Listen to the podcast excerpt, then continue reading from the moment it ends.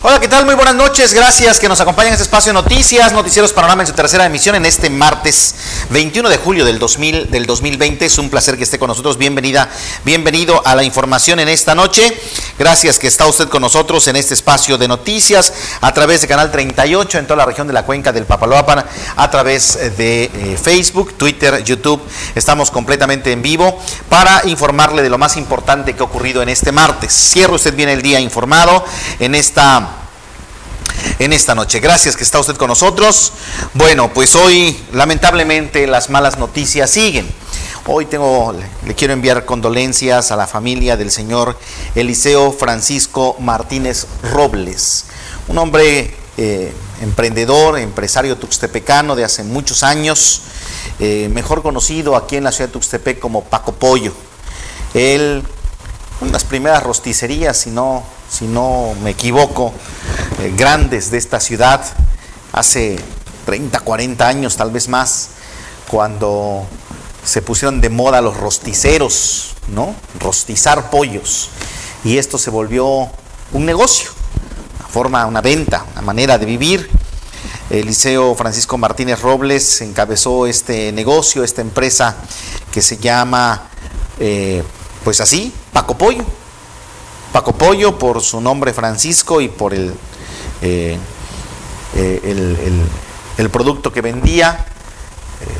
Eh, es una de las tiendas de, las, de los restaurantes de comida, pues íconos de Tuxtepec.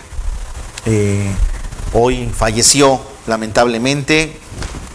Nos dicen que es también otra de las víctimas del COVID-19. Pues a toda su familia, a su esposa, a sus hijos, nuestras condolencias eh, por este, esta lamentable, lamentable pérdida. Siguen, siguen las malas noticias. Ojalá, ojalá, eh, pues eh, la población todo esto lo logre sensibilizar. El gobierno de Tuxtepec está haciendo lo propio. Hoy me tocó ir al banco y logré ver muchísima menos gente en el centro, porque no es lo mismo caminar, ¿verdad? que ir en carro. Entonces, a lo mejor hace falta ampliar el cerco, el cerco para que la gente que vaya al centro de verdad vaya porque necesite. Eh, un servidor hoy, hoy me tocó, tuve que caminar porque necesitaba ir, pero si no hubiese necesitado, no hubiese ido y evitamos la movilidad. Creo que está funcionando, ojalá se amplíe incluso este tipo de medidas que está haciendo el gobierno porque hace falta. Se está yendo mucha gente, mucha gente que si no hubiese sido por el COVID, pues tenía muchos más años de vida, a lo mejor con alguna comorbilidad, a lo mejor con diabetes, a lo mejor con hipertensión, a lo mejor con un problema de riñones, a lo mejor con obesidad, pero hubiese vivido muchos años más si no hubiese sido por el COVID y la forma de frenarlo es evitando movernos lo menos que se pueda o lo más que se pueda movernos. Ojalá, ojalá, porque la verdad es, hemos perdido a muchas personas muy valiosas, todas, por supuesto, todos los que han fallecido por COVID, por COVID-19. También le tengo que enviar hoy las condolencias a nuestro amigo, amigo de, todos los que trabajamos en esta empresa, eh, amigo personal de muchos años, al ingeniero Oscar Flores Arellano. Hoy falleció su señora madre también víctima de COVID. Eh, hoy por la tarde platiqué con él, a Oscar se lo dije personalmente, pero lo quiero hacer público.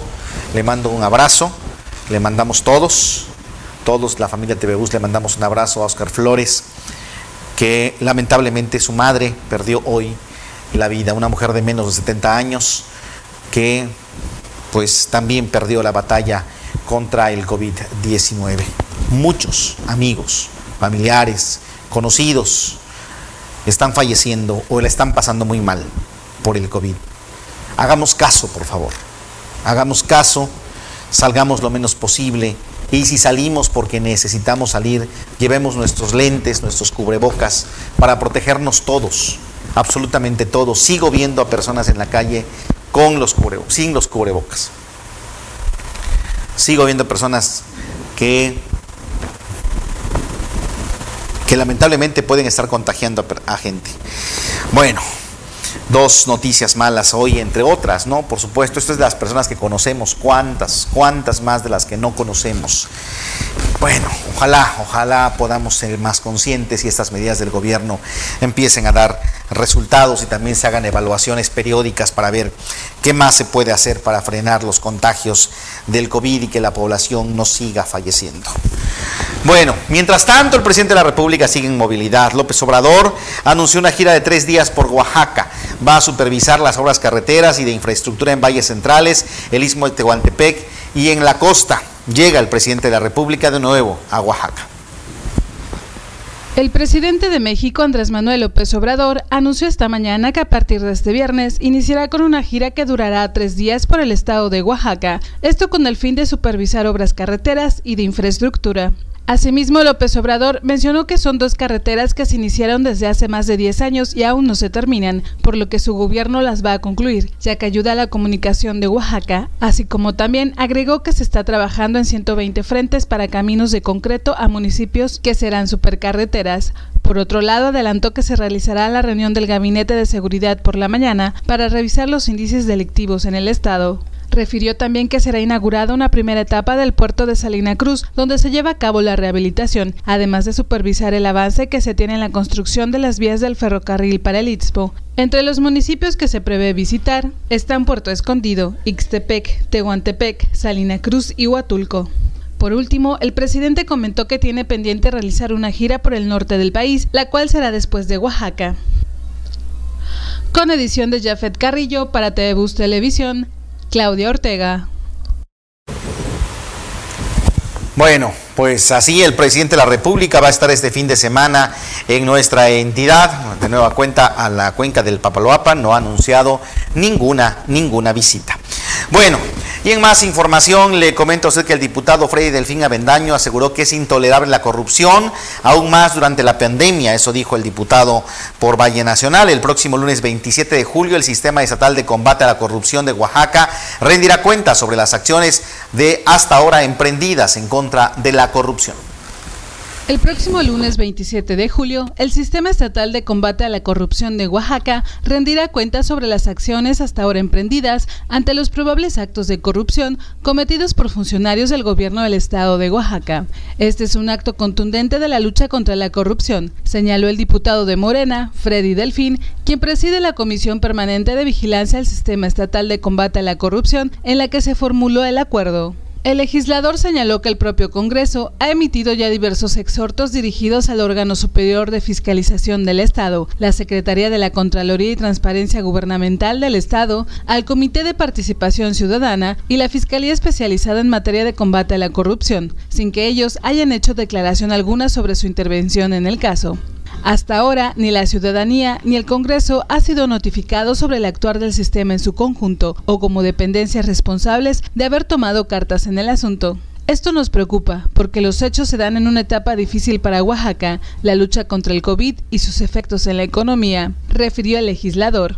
El representante popular puntualizó que es intolerable la corrupción, aún más durante la pandemia y la crisis económica y sanitaria que ésta ha provocado. Con edición de Jafet Carrillo, reportó Claudia Ortega. Gracias a Claudia por el reporte. Bueno, así, así el tema del sistema estatal eh, de combate a la corrupción. Hoy el presidente municipal de Tuxtepec, Noé Ramírez Chávez, bueno, pues eh, tuvo que viajar a la ciudad de Oaxaca para estar ante la Secretaría General de Gobierno eh, del Gobierno del Estado, ¿no? El Gobierno del Estado, y tramitar su credencial que lo acredita como presidente municipal.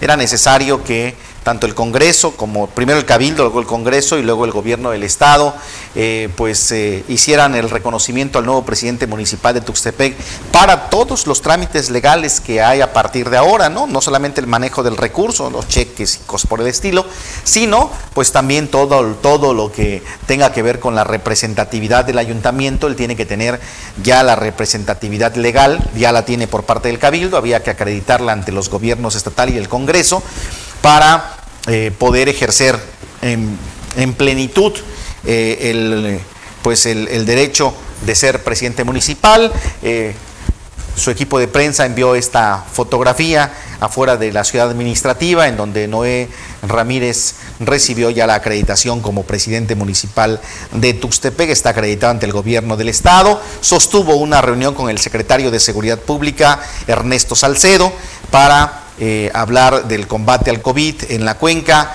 y para hablar también de en materia de seguridad, según la información que eh, se dio a conocer por parte del gobierno de Tuxtepec. Ya tuvo una reunión con el secretario de Seguridad Pública, Ernesto Salcedo, después de la acreditación que tuvo hoy el presidente Noé Ramírez en la ciudad de Oaxaca. Así que, bueno, se va acomodando este asunto administrativo que requiere Tuxtepec para empezar a agarrar eh, pues a retomar el rumbo, a retomar eh, las riendas que lamentablemente hace más de un mes pues tuvo que soltar Fernando Bautista Dávila por este por esta enfermedad que de la que lamentablemente no pudo no pudo vencer, a la que lamentablemente no pudo vencer y pues ya todos conocemos la historia.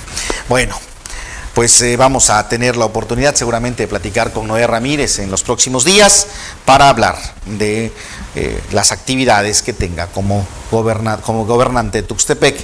Y bueno, hay muchos, muchos temas, por supuesto. Vamos a una pausa, regresamos enseguida.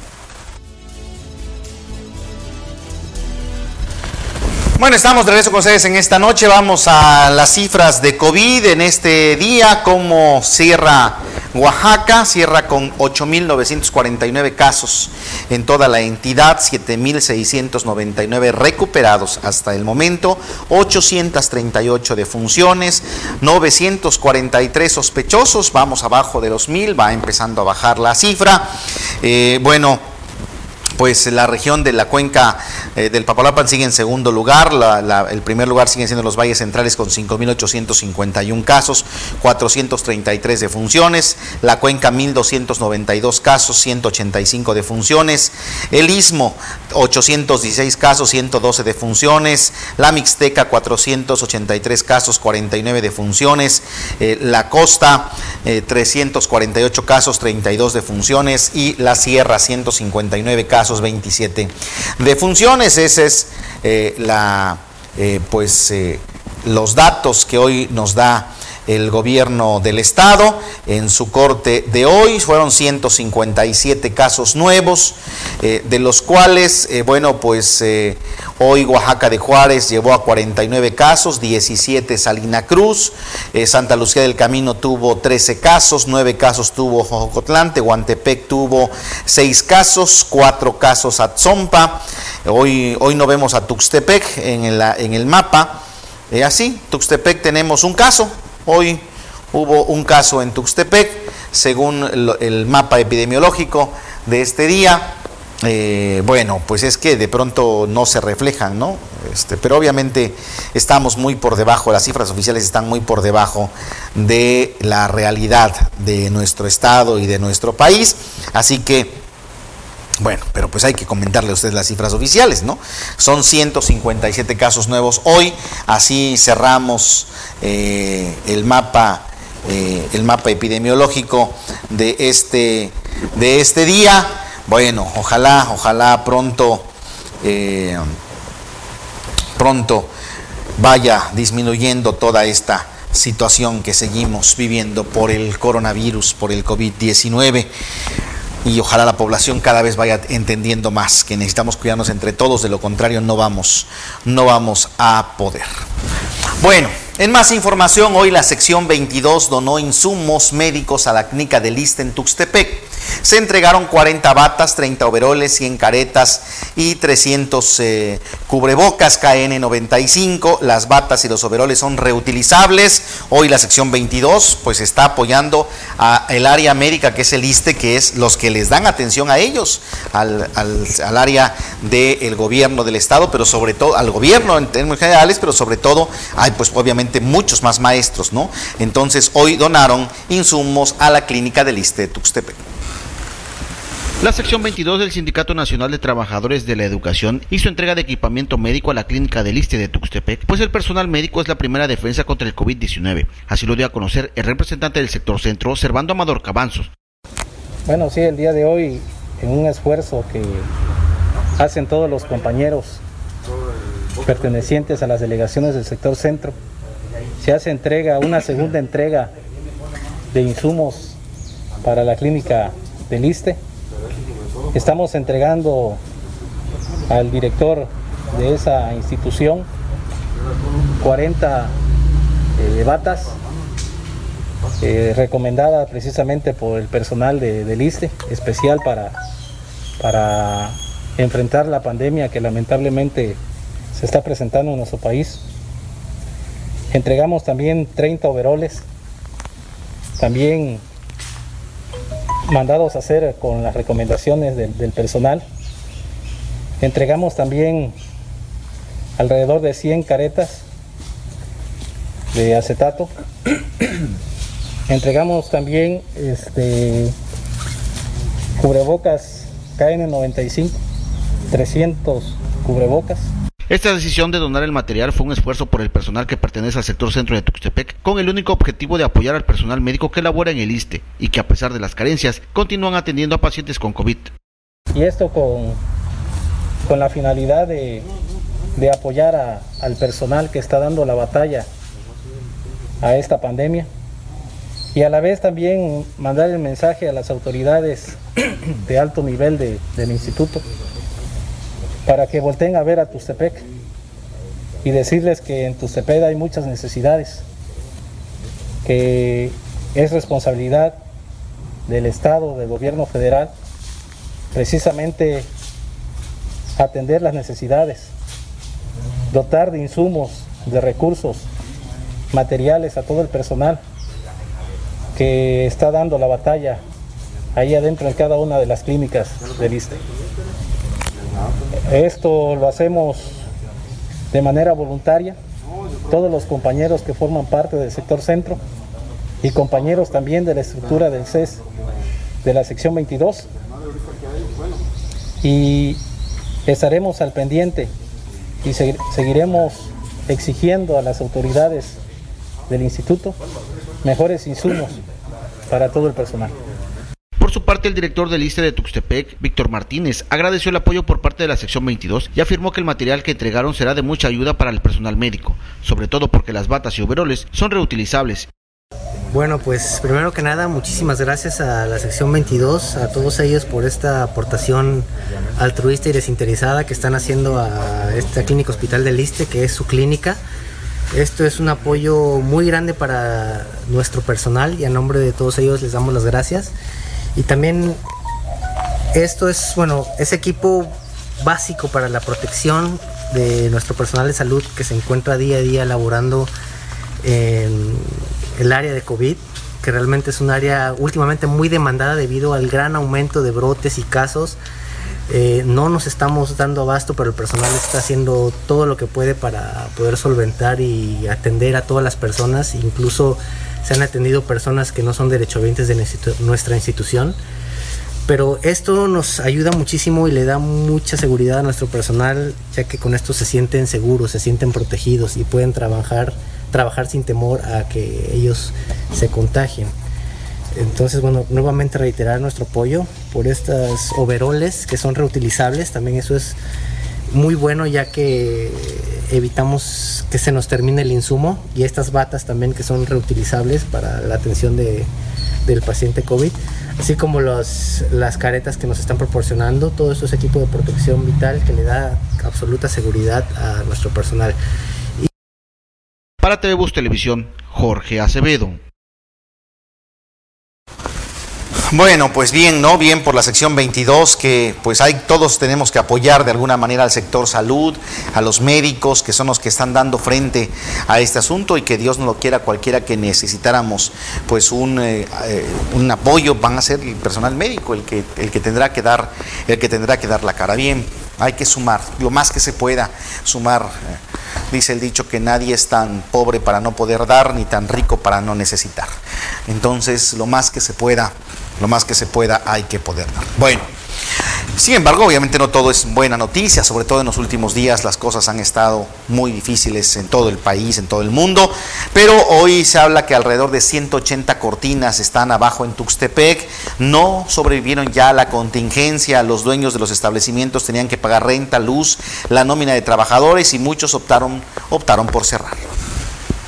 El pasado cierre de los establecimientos indispensables en Tuxtepec ha provocado que muchos comerciantes pequeños no hayan sobrevivido y de manera definitiva hayan bajado sus cortinas, siendo cerca de 180 los que están en esta situación. Así lo dio a conocer el presidente de la con Tuxtepec, Jorge Osorio. Dentro del primer cuadro de la ciudad hablamos desde el, el Bolívar Benito Juárez hasta Hidalgo y de Independencia a lo que es Roberto Colorado hay alrededor de 180 cortinas cerradas entre de todos los giros, hablamos. Nada más en ese en ese cuadro hay más de 180 cortinas contabilizadas cerradas que ya no no pudieron abrir sus puertas. Y entonces hay, eh, sí fue bastante los bastantes comerciantes afectados, ¿verdad? Por esa situación. Bastante. Así es. Y desgraciadamente no sabemos y vuelvan a abrir ya cuando disminuya, que sepa, se sepa realmente que ya disminuyó la, la curva de contagio. No lo sabemos, pero de que están cerrados ahorita están cerrados. De todos los giros, comida, eh, artículos en general, vaya de todo. El comerciante señaló además que los propietarios de los diversos establecimientos están invirtiendo para cumplir con todas las medidas, por lo que pidió además que también hagan lo propio los vendedores ambulantes y la población que siga con las recomendaciones al momento de ir a realizar sus compras. Y la, invitación ti ya muy, muy en nos ayuden ahora lo que pedimos es que nos ayude la ciudadanía en general, los que caminan, los que tienen la, la necesidad de caminar por el centro, de que se protejan porque desgraciadamente nadie, nadie sabe quiénes estamos contagiados en este momento. Y, y andamos caminando así como si nada, pero si somos asintomáticos les estamos dando, estamos contagiando a todos los que se nos pudieran acercar. Entonces, como no nos, no nos hacemos la prueba, la mayoría del 80-90% no nos hacemos la prueba porque cuesta dinero. Obvio que no sabemos si somos asintomáticos y somos los que estamos afectando gravemente al resto de la población. Por eso es la, la, la solicitud, la exigencia de que quien salga, primeramente por necesidad y en segunda, salgan protegidos porque no sabemos si nos van a contagiar o nosotros vamos a contagiar. Esa es una realidad. En cuanto a las propuestas que implementó el gobierno municipal, puntualizó que deben de apoyarlas, de que esto ayudará para que no haya más casos de COVID en Tuxtepec. Con edición de Efet Carrillo, informó Dora Timoteo. Bueno, pues entonces así está la situación del de el comercio en Tuxtepec. Están hablando que alrededor de 180 cortinas han bajado debido a la pandemia. Esa va a ser otra parte, la otra crisis que viene todavía, ¿no? Bueno, la verdad es que es muy difícil todo esto. Y el campo oaxaqueño, el campo oaxaqueño también se encuentra afectado por la contingencia. Van a exigir apoyos estatales y federales. El gobierno federal no ha apoyado a los productores en lo que va de este 2020.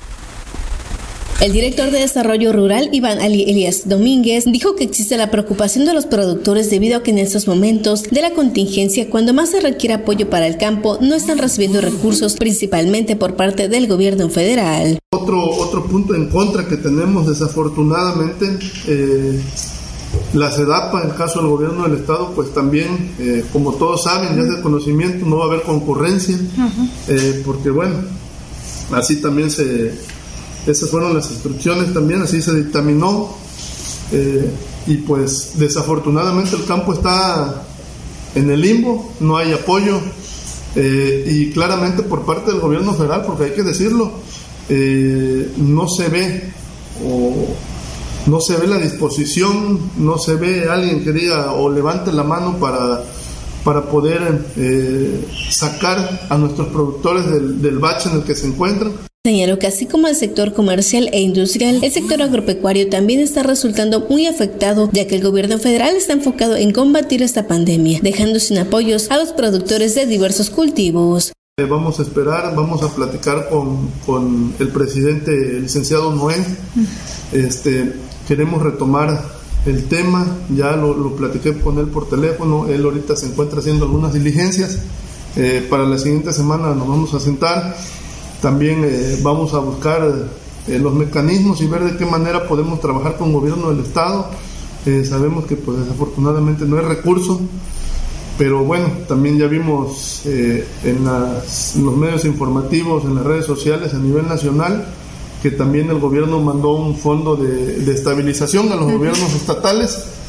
Eh, y pues bueno, poner la situación no, del campo y también que lo hagan los demás municipios, no, no solo el campo eh, en Tustepet, también hay otros municipios en, la región y en el estado que pues necesitan mucho ¿no? del, del sector agropecuario. Y pues bueno, eh, también sería bueno en ese sentido hacer presión porque pues no todo es industria, no todo es comercio, no todo es medio urbano, eh, también hay gente en el campo que necesita el apoyo y un apoyo urgente porque pues como te lo comentaba, ¿no? Se está dejando de lado esa parte y, y sí es preocupante, sí es alarmante.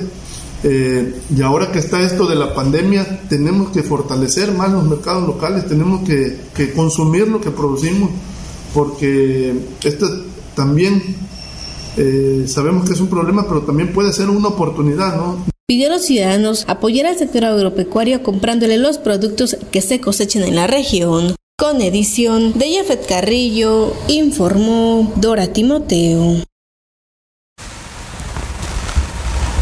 Bueno, pues entonces el campo sin duda, sin duda es un, problema que también, también le digo, el tema económico es un asunto difícil la salud, en fin, todo lo que ha pasado con esta, con esta pandemia.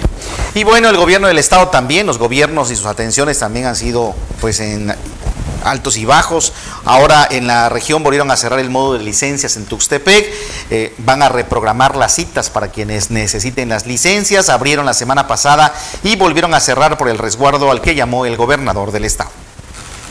Durante la semana pasada estuvo abierto el módulo de licencias en Tuxtepec. Fueron aproximadamente tres días que atendieron mediante citas. Sin embargo, tras el segundo resguardo voluntario el que llamó el gobernador Alejandro Murat Hinojosa en las regiones del Istmo y la cuenca del Papaloapan, una vez más tuvo que cerrar este módulo. El responsable del módulo de las licencias en Tuxtepec, David Sandoval, dijo que abrieron, pero volvieron a cerrar. Por lo tanto, las citas que ya se tenían programadas hasta ese 3 de agosto serán reagendadas. Será por 10 días más que permanezca cerrado y una vez que abran, nuevamente seguirán atendiendo mediante citas, con la finalidad de evitar que sean muchos los ciudadanos que se concentren en esta dependencia. El módulo se abrió para entregar licencias físicas a los conductores, principalmente a los que la iban a tramitar por primera ocasión, ya que mediante la página de la Secretaría de Movilidad estuvieron entregando licencias digitales para los conductores que la habían perdido. El costo de las licencias tipo A es de 486 pesos por dos años, de tres años es de 681 pesos, la de cinco años es de 778 pesos y la permanente tiene un costo de 2.433 pesos. En caso de la licencia tipo B, tiene un costo de 584 pesos para dos años, de 778 pesos la de tres años y 1.071 pesos la de cinco años y la permanente tiene un costo de 2.443 pesos. Con edición de Jeffet Carrillo informó Dora Timoteo. Bueno, pues hay que estar atentos a los servicios del gobierno, eh, pues para saber en qué momento se reactivan estos, estos servicios. Vamos a una pausa, regresamos enseguida.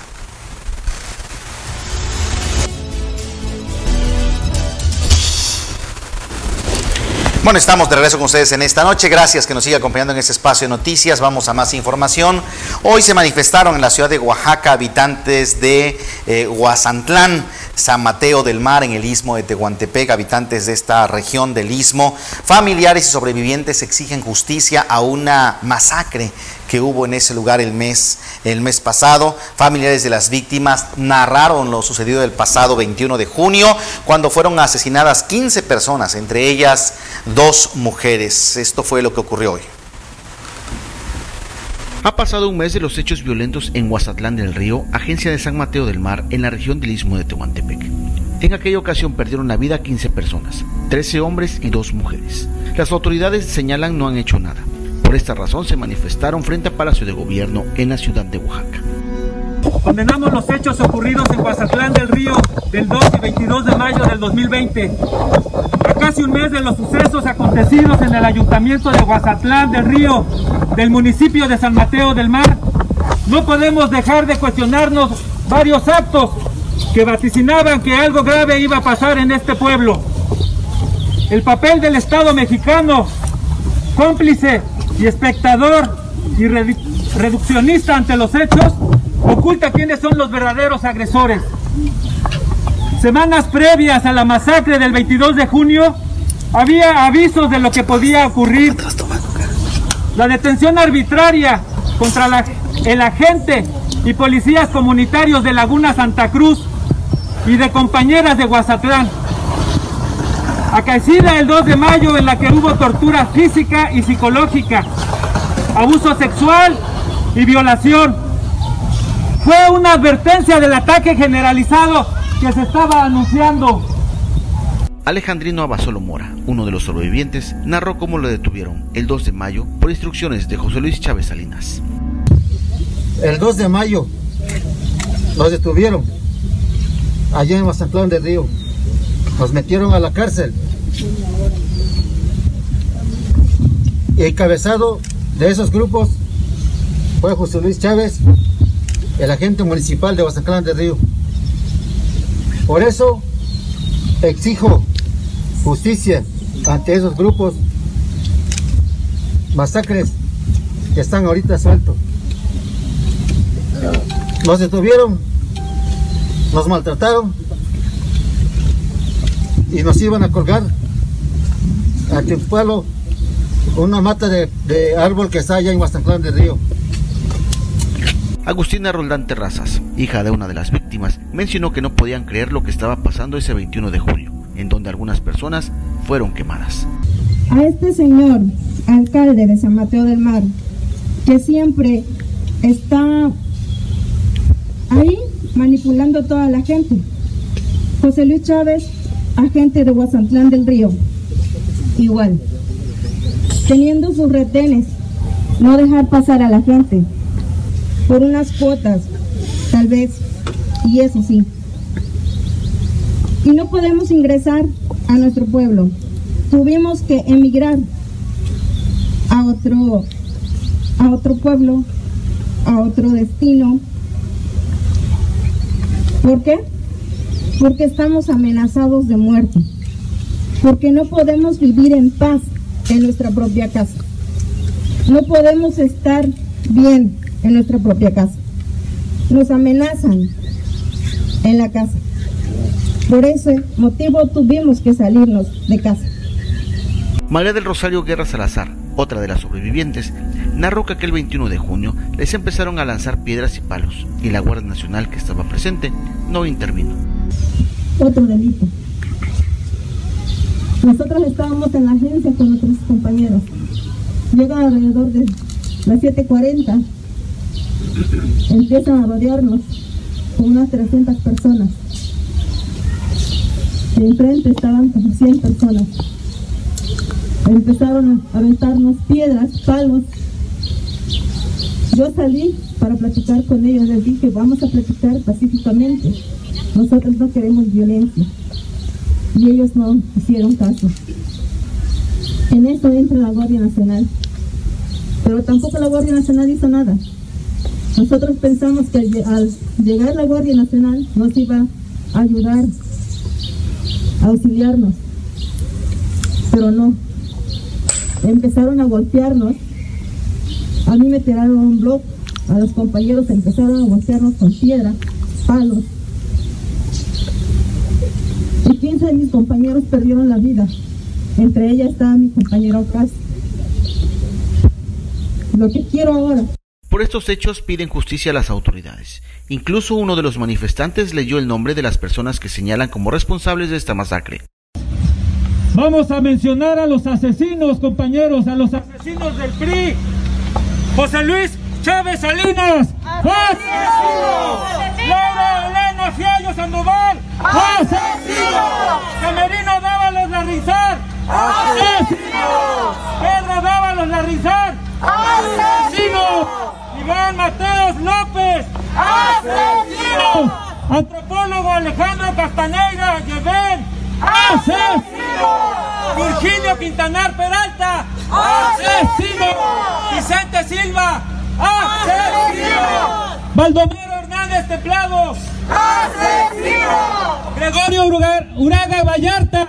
¡Asesino! ¡Tres veces! ¡Asesino! Con información de Mario Romero, reportó Jorge Acevedo. Bueno, un mes de esta masacre que conmovió al país, fue nota nacional de estos 15 muertos en esta zona del istmo de Tehuantepec. Hoy se fueron a manifestar después de todas las cosas que ocurrieron ahí en el istmo precisamente.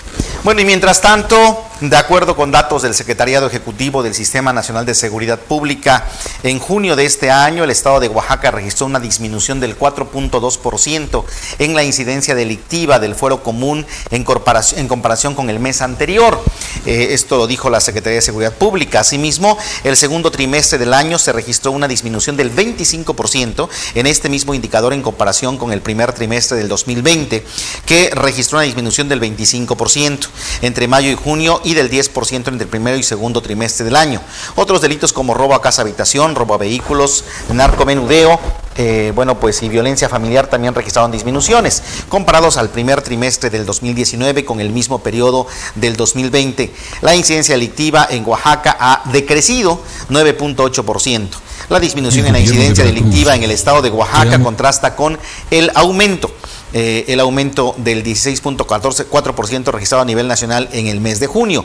A propósito de estos datos, la Secretaría de Seguridad Pública de Oaxaca informó que estos resultados son muestra del trabajo coordinado con los tres órdenes de gobierno que ha permitido implementar estrategias más efectivas en beneficio de la seguridad de las familias oaxaqueñas.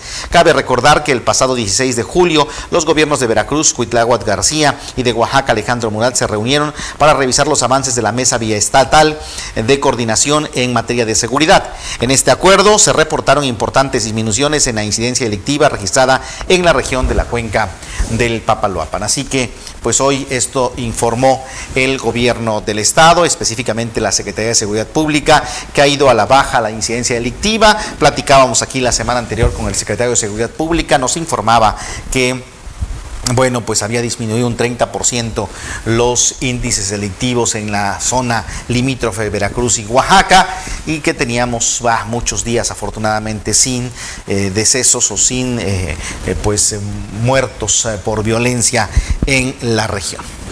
Y la Secretaría de Movilidad y la Guardia Nacional pues están realizando operativos en la capital del estado, esto para detectar unidades piratas. Las unidades eh, detenidas fueron trasladadas al encierro oficial. Se desconoce si el operativo se va a realizar en toda la entidad o solo en la capital oaxaqueña. Elementos de la Guardia Nacional, en coordinación con la Secretaría de Movilidad, realizaron un operativo para detectar y detener unidades del servicio de taxi que estén dando servicio de manera irregular en la capital oaxaqueña.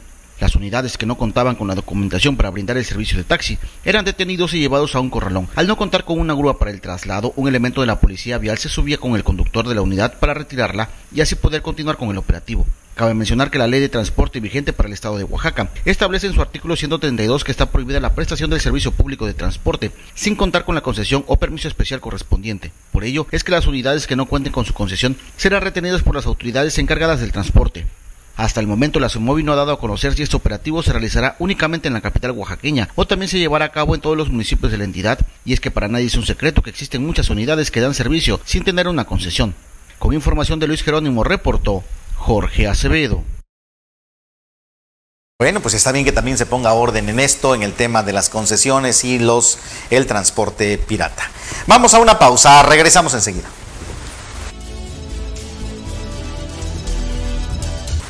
Bueno, estamos de regreso con ustedes en esta noche. Gracias que nos sigan acompañando en este espacio de noticias. Vamos a más información. Hoy en la capital del estado, vecinos de la unidad habitacional del ISTE denunciaron fuga de aguas negras, piden solución definitiva a este problema, pues llevan varios años con este asunto, el cual se acrecenta en la temporada de lluvias. Vecinos de la unidad habitacional del ISTE en la ciudad de Oaxaca denunciaron que desde hace varios años existe una fuga de aguas negras. Marco Aurelio Ramírez, quien habita en este lugar, mencionó que cada que se presenta una lluvia surge este problema. Pero la verdad sí es un poco de infección para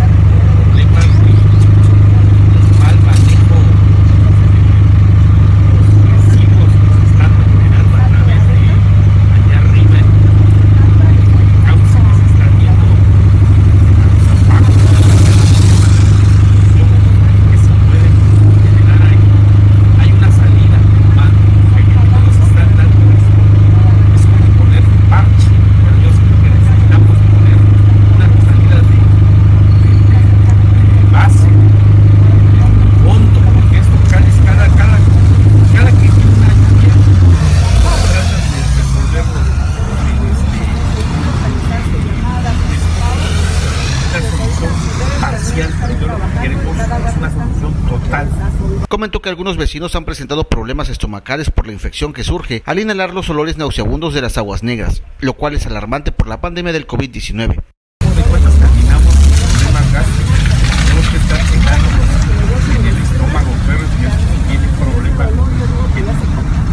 de cuentas son heces que vienen aquí, van, van Sí, son aguas negras, ¿no? Aguas negras. Entonces, Ajá. al último de cuentas, si vienen terminando enfermedades que se van dando.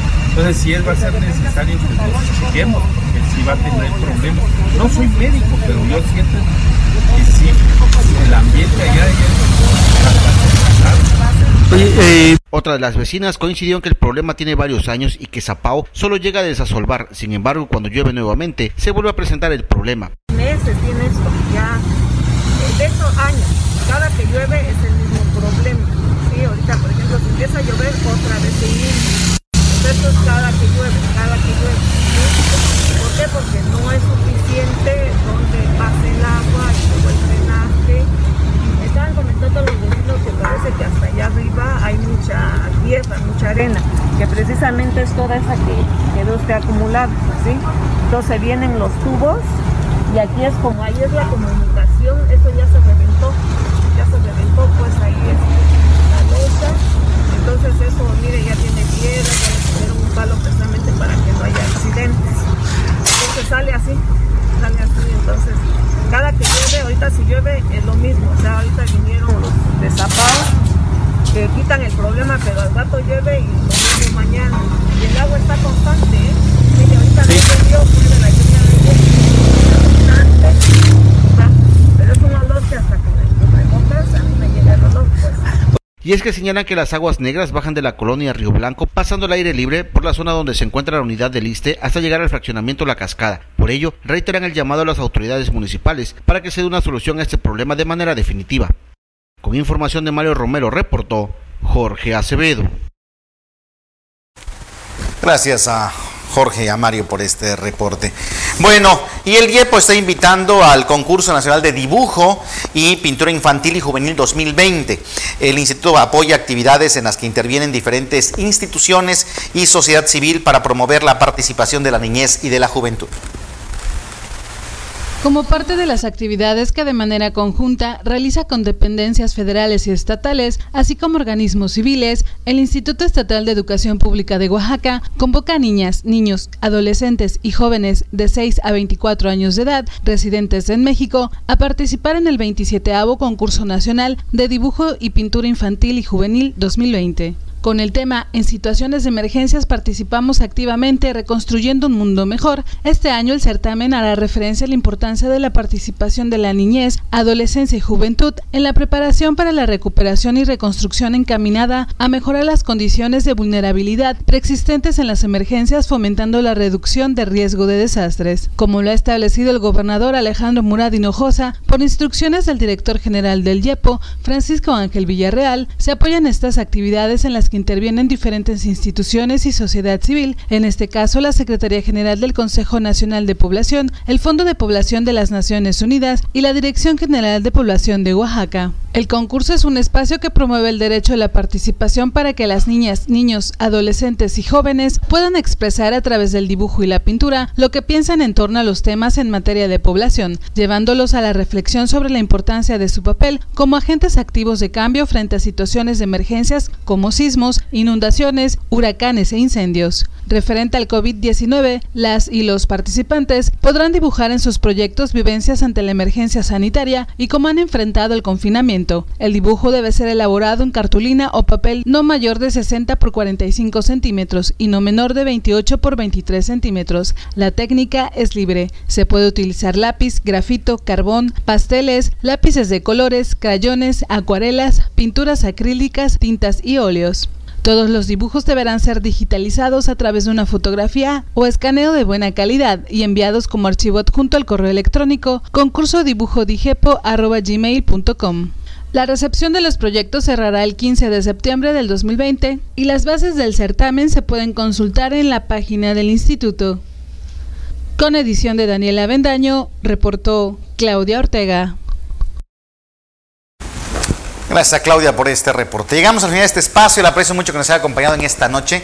Está informado de lo más importante. Mañana, 8 de la mañana, 1 de la tarde y 8 de la noche, los espacios informativos. Y en el transcurso del día, como siempre, nos seguimos viendo en las plataformas digitales para que usted esté bien informado, con información de calidad, verificada, por supuesto, de todo lo que está ocurriendo en la cuenca y en toda nuestra entidad. Que tenga excelente noche. Por favor, cuídese mucho.